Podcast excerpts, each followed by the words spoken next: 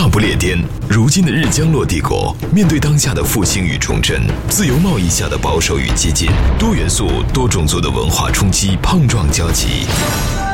英伦三岛，从热烈的普利茅斯到寒冷的阿伯丁，从幽暗的贝尔法斯特到明媚的诺维奇，历史交错之间，红白玫瑰持续上演铿锵剧集。我们行将 Talk 进行解构，来往交锋之间，为您呈现一个华人视角的英国社会发展原貌。海岸线 UK，英漂生活的人间指南，史上最人间不拆的好声音。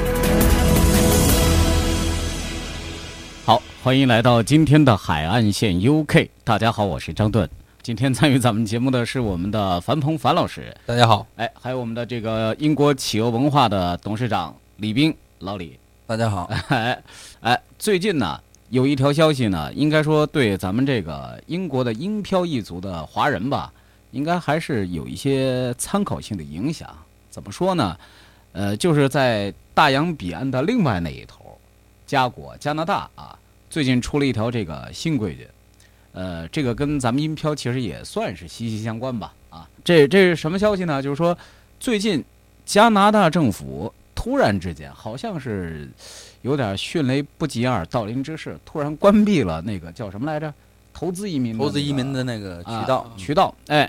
这个事儿啊，对于国内的很多的这个目前的一些中产阶级来说，可能还真是一条比较重要的信息。呃，据我所知啊，我也有朋友。呃，恰好也正在就是办理这个加国的这个移民，加拿大这个投资移民，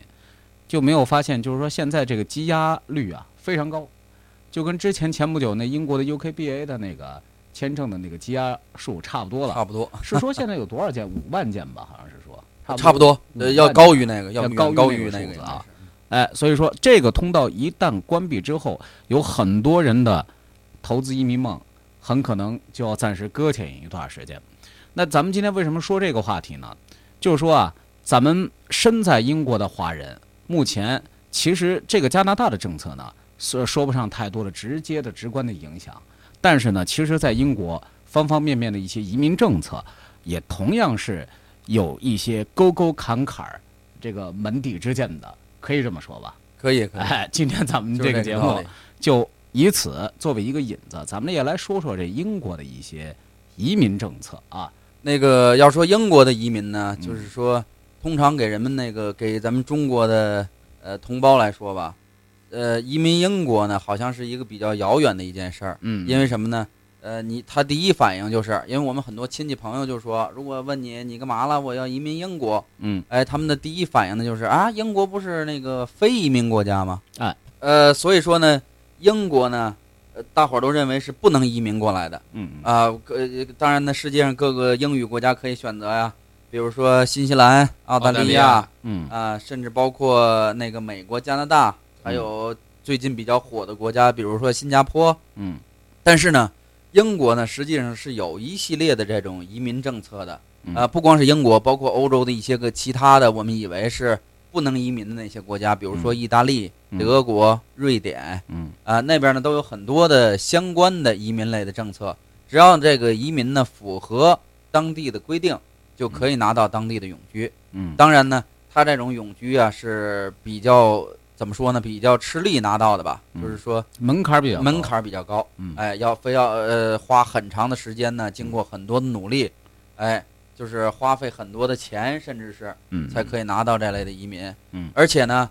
这个拿英国来说吧，他需要不需要移民，完全是由政府做决定啊，就是看哪一任政府我是否需要移民，才可以做出这种呃决定来，相关的这种政策来。也就是说，比如说这届政府倒台，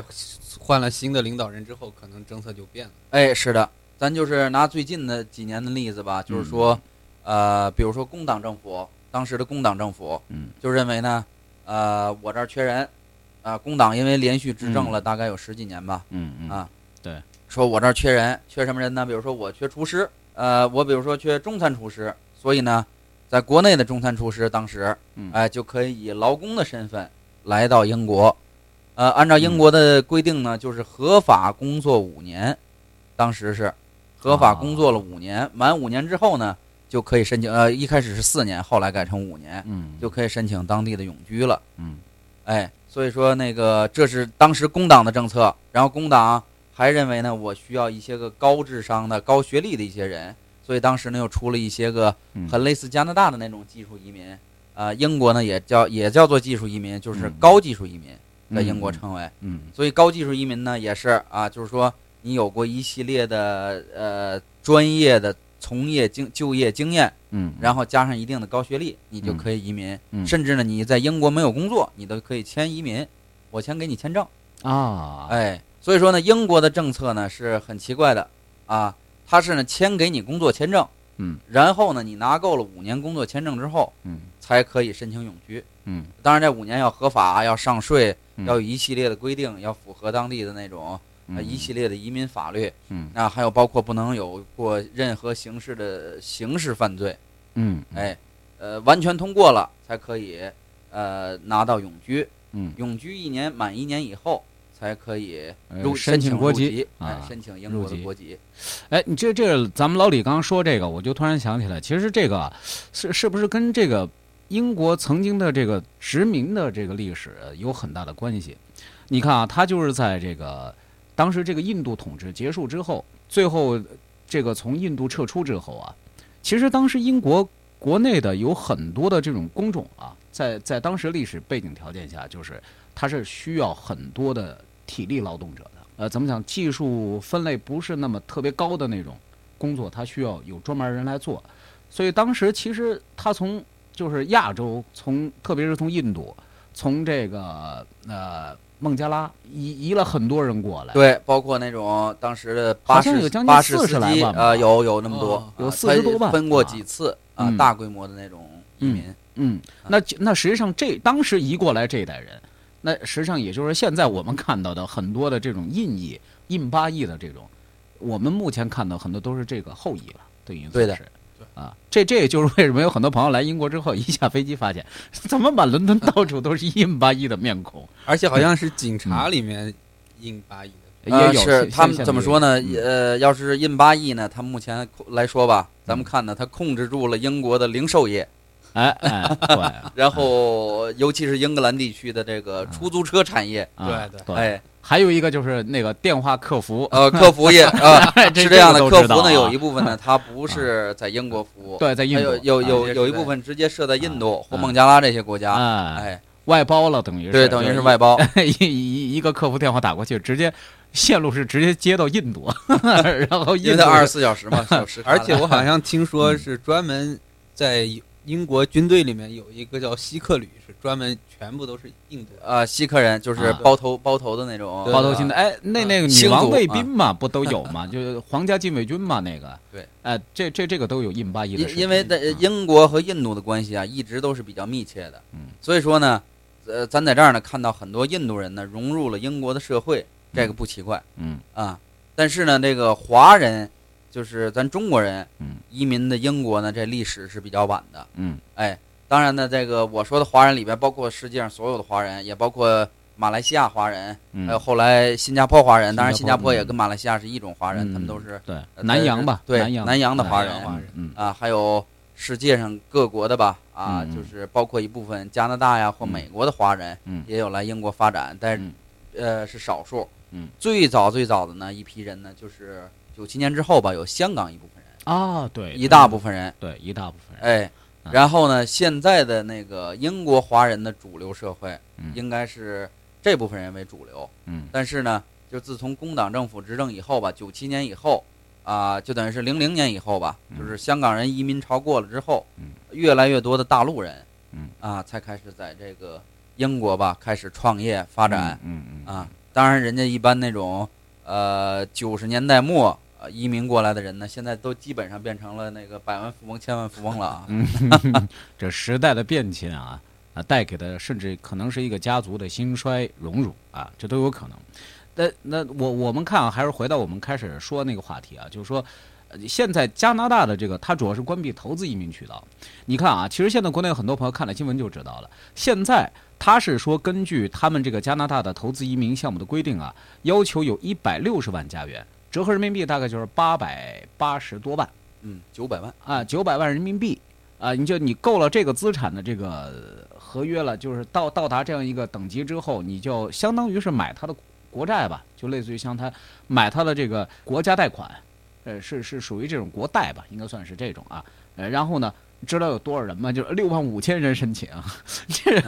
这个这就充分说明什么？就是真是咱咱咱们现在国家富强之后啊，这人民这个包括这个先富起来这一波人呐，真是不差钱。但你看英国，最近这两年似乎这个移民政策啊又发生了一些改变和调整。像刚咱们老李提到的，你刚刚所说到的那几种移民政策，似乎现在几乎在英国都已经绝迹了，都绝迹了啊。哎，这是因为什么呢？就是刚才还咱接着那个樊老师那个例子吧，嗯，就是说，自从卡梅伦政府，就是保守党政府，嗯还有这就是联合政府上台之后，嗯，然后呢，保守党因为一直他是反对移民的，就是嗯。反对大规模的移民，嗯。所以说呢，他们呢就是加紧了这种移民的政策，嗯，呃，然后呢，控制这种非欧洲的移民，呃，非欧盟国家，非欧盟国家的，对，嗯嗯嗯。非欧盟国家的，嗯。呃，所以说呢，那个就是相对于华人来说吧，尤其是大陆的华人来说呢，这种移民政策呢，对我们是不是很利，呃，不是很有利的嗯嗯啊。嗯所以说那个过了一段时间，他又发现呢，就是还是这个政府，嗯，呃因为政府一一直资金比较紧张啊 啊，哎，他发现哎，这是一个一看人加拿大是吧？一看美国，啊哎，他发现这是一个生财之道啊啊，尤其是这个资金呢，嗯就是由中国过来的这种资金比较宽松、嗯比较快、嗯比较多嗯啊，比较容易，嗯所以呢，他又在这个移民投资移民上适当的放宽了政策。嗯他干脆就把那种高技术移民，就等于什么都没有那种人，嗯哎，我不用，我需要有钱的人，哎，啊他所以又开放了这么一种政策哎，而且呢，他给这种政策，你比如说，呃，他还特意的开一些绿色通道，你比如说要投资一千万英镑啊，那几乎是一个亿了。对啊，我就可以两年给你，呃就不用等刚才咱说的五年了，嗯就可以两三年之内，我就可以给你换绿卡，也没有语言这个没有语言关了，对啊我也不考你英语啊，你就把钱放这儿来。意思就是有钱爷你就来，就这种，对 属于这种。所以这是这是政府比较穷的一个表现吧。哎 哎，好，咱们先去一下广告啊，广告回来之后咱们接着再说。三位相加百岁有余的海漂男子，他们各自有着怎样的异域人生？上了年纪的一个老太太，她经常坐在那，她过路的人，她就会不由自主的会呃请她抽支烟。祖国生活的林林总总，海漂一族又有着怎样的喜乐悲欢与异想天开？伦敦的这个警察局打了一个电话给手下，大不列颠，如今的日将落帝国，面对当下的复兴与重振，多元素、多种族的文化冲击大行其道，在这片孤岛之上，将会有着怎样的碰撞与交集？我们将 Talk 进行解构，往来谈笑之间，为您呈现一个华人视角的真实英国社会。以至于到现在，就是他的国旗都没有出现在英国国旗上，就是联合的比较早。我们要求收听的您有文化、有底蕴、有追求，还有中国梦。海岸线 UK，海岸线 UK，英漂生活的人间指南，史上最人间不拆的好声音。欢迎回到今天的海岸线 UK。今天咱们的节目依旧是我们的这个樊鹏樊老师，来自于 Swansea 大学，大家好啊，还有我们的这个英国企业文化的董事长老李李冰啊，算是半个移民专家了。大家好，哎，今天咱们说到的就是由家国的这个投资移民项目关闭啊，引发了咱们对于这个英国目前移民政策的一个小小的一个范围的一个探讨吧。刚刚咱们说了啊，就是说之前这些什么高技术移民呢，还有什么呃这种劳工签证啊等等这种移民，都已经逐渐的在取消，在消亡过程当中。但是早几年前我记得还有一个，就是针对于咱们这个中国留学生的有一个叫 PSW 的对 PSW 呢是这样的啊，它属于是工党政府和这个联合政府交接期间的吧，一个特殊的一个产物。嗯，因为工党政府呢鼓励这些个学生啊嗯可以留在这儿吧，给英国的这种呃社会吧做出贡献。他嗯同时呢，他也鼓励这种外国的留学生、欧盟以外的留学生来英国留学嗯，啊，因为现在世界各国都在抢中国的留学生啊，哎对，这个嗯。中国的留学市场。嗯。所以说呢，那个留学生呢，当时是如果你要拿到 PSW 的签证啊，PSW 就是 Post Study Work，就是呃学过之等于是学过之后工作签证工，作学过之后的工作签证，它是两年。嗯。两年之后呢，你如果要你可以投资五万英镑，嗯。如果投资了五万英镑，你可以呃就是写一个，当然要有一个商业计划书啊嗯。啊，怎么运作我这种业务，嗯。这样的话呢是很容易拿到当时的那种工作签证的。嗯他签是给三年，然后再给两年，嗯。又回到咱刚才说的五年，五年之后就等于 PSW 两年不算，啊。然后呢，然后再五年之后，他就可以拿到绿卡，嗯。哎，是这么一个循环。嗯。但是呢，据我所知吧，有一部分呃，有大绝大部分 PSW 学生吧，在两年签证到期之后吧，嗯啊，都选择了回国。嗯啊，原因很简单，因为觉得这儿太无聊了 而且工作呢也没有什么，确实没有什么好做的。对对，就是目前这个英国还是处于一个经济危机的这么一个中末期这么一个对阶段，对，它啊就是经济不景气，岗位需求量没有那么的大没有那么多。啊然后呢，政府所以想刺激这个经济呢，他又想鼓励一部分移民，嗯。但同时呢，那个新的移民呢，就是像刚才我说的那种吧，他看到了没有什么前景，就是嗯不能赚钱，或者是不能呃有什么发展的前途吧，所以他又选择不不移民来英国。哎，这个哎。确实也是啊，就是有时候咱们跟一些这个留学生朋友在这个交流的时候，也会发现，其实你说英国的高等教育在世界还是享有盛誉的，呃，当然也是咱们这个中国留学生来的这个首选的这么一个范围的一个国家，但是呢，这个政策改变之后啊，我就发现呢。这这这个政府其实他也还是很矛盾的，因为他推了这个政策之后，反而这个反对之声最大的反而是教育部门。哎，英国的教育部门好像是，好像是英英国教育部好像还还还给他算过一笔账，好像是说一年要要损损失多少亿几个亿英镑啊哎对，哎，像这种情况，你说政府吧，一个方面好像是觉得这个越来越捉襟见肘的这个财政，另外一个方面呢是什么呢？他在对于这个政策方面的一个呃，应该说是一个量化的一个紧缩吧。但是呢，在执行的过程当中，教育部这块，说实话，它这个各个高校，它是属于也算是商业机构吧，也算是商业机构。对对对，哎，你你要说这英国的学校大学联盟，这这这完全是这种国家公办，这这也这也不可能，是不是？这它也是属于商业机构，那商业机构挣不着钱呢，是不是？现在学费也是高涨吧？学费也是高涨啊。啊，早几年前好像是是多少来着？呃，早几年前吧，英国就是对学生来说呢，才一千多镑。啊，最早的时候，二零零零年当地的对二十当地的啊对啊对当地学生啊一千多镑，啊，后来呢涨到三千磅，现嗯在呢有一部分学校涨到几乎到九千英镑，涨了三倍。那也就是一一年差不多是九万人民币，对的，这这学费还仅仅只是学费啊，对这是。这 所以说，这个其实，在英国国内它还是有很大的一个争议，而且啊，好像是现在有一些就是 PhD 博士的这种，呃，毕业之后，可能是说，呃，如果说你各个方面，呃，条件各个方面还比较优异，甚至于说你可能还比较这个就是不差钱的这种状态的话，好像还兴许还有可能申请到这个 PSW 一年，是的，主要仅仅是一年。是的，而且现在的这种，好像现在，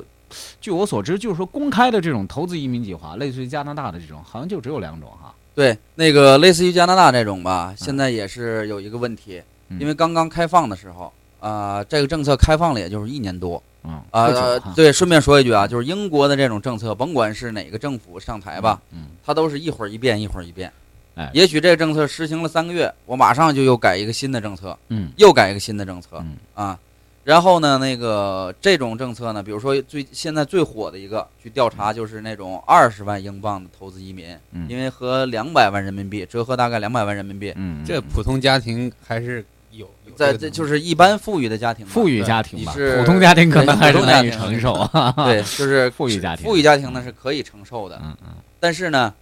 这就涉及到一个什么呢？我去那儿做什么？嗯，我就用，因为这是一种商业移民或者投资移民吧，它它就也叫商业移民，然后一个投资移民就是一个二十万镑，一个一百万镑。嗯嗯嗯我去了英国做什么？现在呢，有好多律师行就是说给人写那种呃商务计划书，嗯，但是呢，它都大同小异。所以刚开始呢，英国政府是没有发现这个，啊所以开始的半年来吧，就是相对的比较容易。实际上这就是类似于像枪手嘛，这不就是 对对吧？对，它都是一个模板。咱咱咱们中国人民真是 是，智慧伟大啊然后呢，现在呢，他发现了这问题了，所以呢，给这些人都面试。啊！我真正的要问出你，你到底来这个英国吧？啊你想做什么工作？啊你想怎么赚钱？啊啊，因为你把这钱放到这儿呢，按法律规定，你需要雇佣两个当地人，嗯英国人士嗯。或者英国的永居人士工作，就是提供嗯。两个就业岗位，嗯哎，然后呢，你就可以过几年之后呢，可以再续签，审核通过，再续签一次，嗯。续签之后再永居。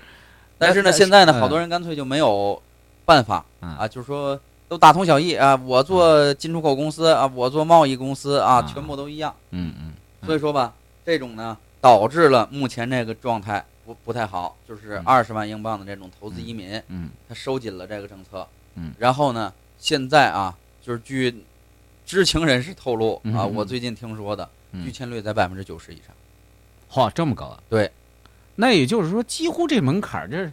又堵死了。啊，对基基基本上这是一个方 但但是呢，这个嗯也是怎么说呢？就是说，嗯因为像做这种投资移民的人吧，啊，啊，他呢英语都不是太好，啊而且呢，他如果要是完全没有在英国待过的人呢，他真的不知道来英国去英国要对要投资什么行业好，所以呢，他只能找律师嗯。找到律师这儿呢，就是一些不专业的律师行就又把模板拿出来，所以这是一个比较恶性的一个循环。啊，其实你要真正的要有一个好的项目嗯要来投资，他政英国政府还是很欢迎的。嗯嗯嗯哎，嗯就是说你真正的把钱放在我这儿，提供就业岗位，给我社会创造价值，嗯，这我是真正欢迎的。嗯所以这也是他加这个面试的目的。嗯，他他有段时间不是说还还是一年，好像是说有多少个名额